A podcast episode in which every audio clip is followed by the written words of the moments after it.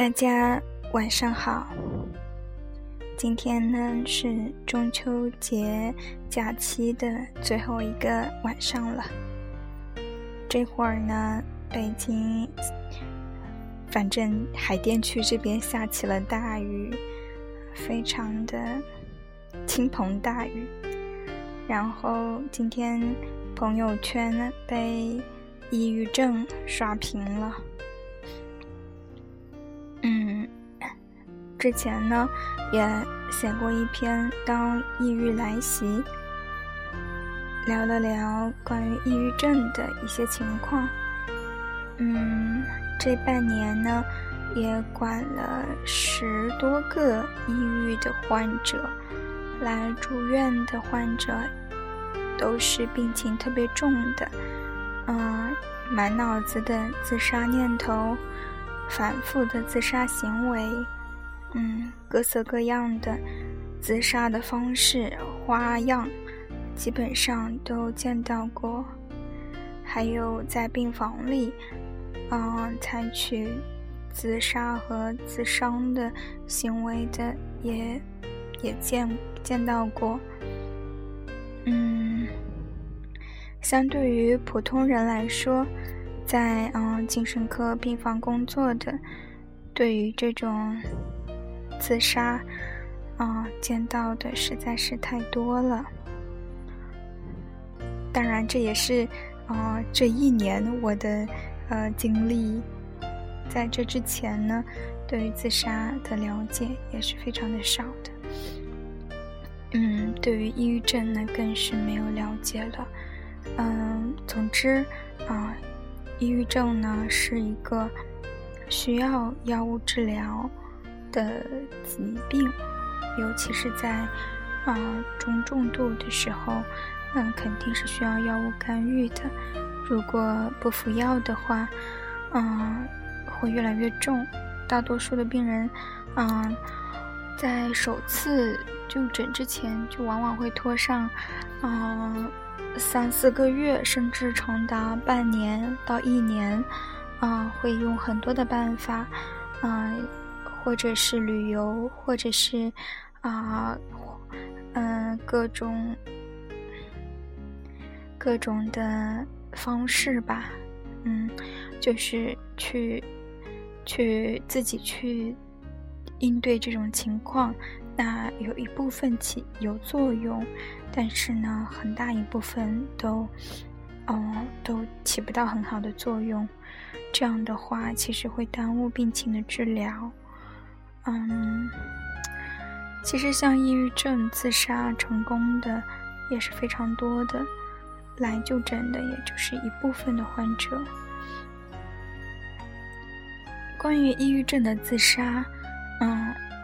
抑郁症本身就有一个表现，就是这种反复的自杀念头，啊，极度的，嗯，自我评价的低下，没有价值感，这种负性的，嗯，情绪，直接会导致他的自杀。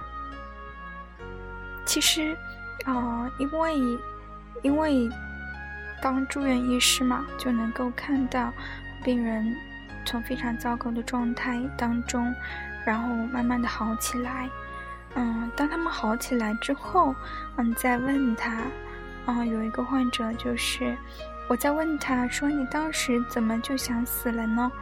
啊，是真的想死吗？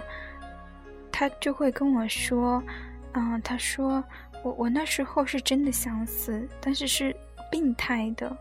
啊，是真的是，我现在想起来，那时候真的是病了，需要吃药。啊，我现在一点都不想死，就是当他从那种抑郁的状态当中恢复过来的时候，他是不想死的，他不是真的想死。其实从我个人的三观出发来谈啊，就是我其实觉得自杀行为。不是什么可耻的，当然，自杀行为在嗯历史上从古至今至今也经历过很多的呃发展吧。就是人们对待他的观念啊，一开始呢认为他是有罪的，啊，自杀就是一种犯罪，然后死死了之后，他的尸体要遭遭到各种的惩罚，然后更多的和嗯耻辱感联系在一起。那其实，在现在也还是会有这种耻感，嗯，但是呢，啊，就分类而言呢。就是说，分为精神疾病导致的自杀和非精神疾病导致的自杀。像那个图尔干的自杀论，啊，他讨论的就是一个啊非精神疾病导导致的自杀。而杰米森的《逝者如斯：揭开生命自杀的谜题》这本书，嗯，讨论的则是精神疾病导致的自杀。那这应该是不同范畴的问题，啊，我个人觉得，我个人觉得啊，就是，呃，我可以接受一种自杀行为，啊，这种自杀行为是放在我自己身上的，就是我觉得我活够了，啊，可能将来的某一天，我觉得我生命的价值都得到实现了，所有的快乐啊，以及，呃。应该说更多的是美好的东西吧，都体验过了，然后我觉得，哎，够了够了，我就去死了。可能这个我可以接受，但我不知道有没有人能够达到这种境界，嗯，就是活够了的境界，就是愉快的活够了的境界。就不管怎么说吧，我觉得死亡呢，嗯，我自己觉得它是一件很庄重的事情。啊，应该是，应该是值得被探讨讨论的，而不是回避的。嗯，自杀呢，啊，也可以，也可以谈呢，我觉得可以聊。嗯，然后还有就是自杀这个问题吧，我觉得我在十五岁的左右，啊。就是经常会想这个事情，因为那时候其实是，嗯，青青春期嘛，然后处境也比较呃困难一些，然后就会有想到说，嗯，用死来解决问题，或者说我死了，身边的人会不会过得更好一点？然后就这样，但是，嗯，很很很及时的是，呃。并没有发展到更严重的啊后果，但是呢，啊，我觉得至少活到今天，我觉得还好，当年没死成，就是这种对生活的这种这种希望吧，可能啊会非常的重要。